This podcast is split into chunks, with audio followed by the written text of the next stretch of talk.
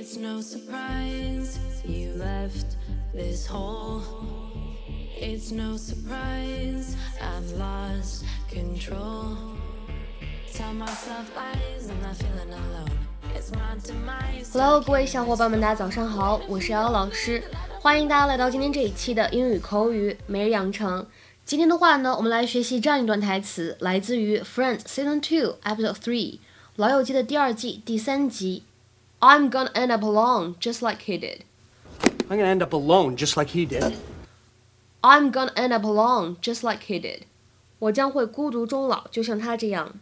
I'm gonna end up alone, just like he did. 在这段话当中呢，我们的 end up alone 当中呢可以做两处连读，会变成 end up alone, end up alone。而末尾位置的 just like he，当这三个词出现在一起的时候呢，当中有两处不完全失去爆破，所以呢，逗号之后的部分我们可以读成是 just like he did，just like he did。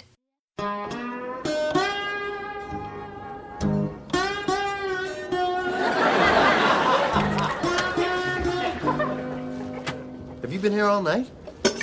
Look at this. Pictures of all the women that Heckles went out with. Look what he wrote on them. Vivian, too tall. Madge, big gums. too loud. Too smart. Makes noise when she eats. This is this is me. This is what I do. I'm gonna end up alone just like he did. Chandler, Heckles was a nutcase. Our trains are on the same track, okay? Yeah, sure, I'm coming up 30 years behind him, but the stops are all the same. Bittertown, Aloneville, Hermit Junction. All right, you know what we gotta do?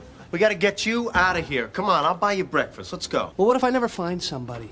Or even worse, what if I already found her, but I dumped her because she pronounces it supposedly? Chandler, come on. You're gonna find somebody. How do you know that? How? I don't know. I'm just trying to help you out. You'll see, you guys are all gonna go off and get married, and I'm gonna end up alone. Will you promise me something? When you're married, will you invite me over for holidays? I, I don't know what we're gonna be doing. 今天节目当中呢，我们重点来学习两个表达。第一个呢叫做 end up，它的话呢一般来说表示最终处于某个地方，或者说最终处于某种状态，而且往往呢并不是这个人他的本意。举一个特别简单的例子，我本来呢可能想腰缠万贯，但最后呢落得一个什么样的境地呢？落得一贫如洗。所以这样的句子呢可以使用 end up 来造句。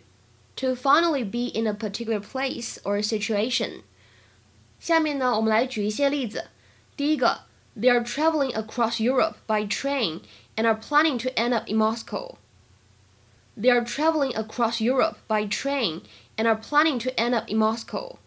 他们正在乘坐火车周游欧洲，并且呢，打算在莫斯科结束这段旅途。再比如说第二个，After working her way around the world, she ended up teaching English as a foreign language. After working her way around the world, she ended up teaching English as a foreign language.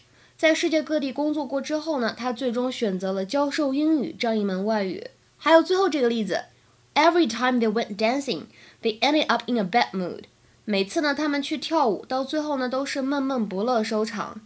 Every time they went dancing, they ended up in a bad mood. 那么今天视频当中最后面这个部分，Chandler 他还说了这样一句话，也用到了 end up 这样一个动词短语。You'll see, you guys are all gonna go off and get married, and I'm gonna end up alone. You'll see, you guys are all gonna go off and get married, and I'm gonna end up alone. 到时候你们将来都会按部就班去结婚，而我呢，我将会孤独终老。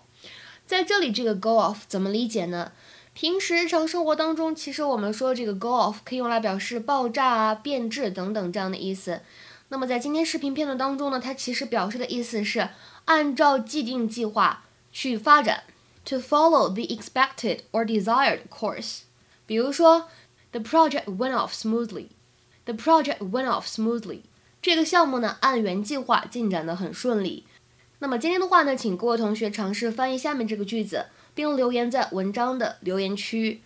如果他继续那样花钱，他肯定最后会一贫如洗。如果他继续那样花钱，他肯定最后会一贫如洗。这样一个句子应该如何使用我们刚才讲到的这个 end up 来造句呢？OK，期待各位同学的踊跃发言。我们今天节目呢就先讲到这里了，拜拜。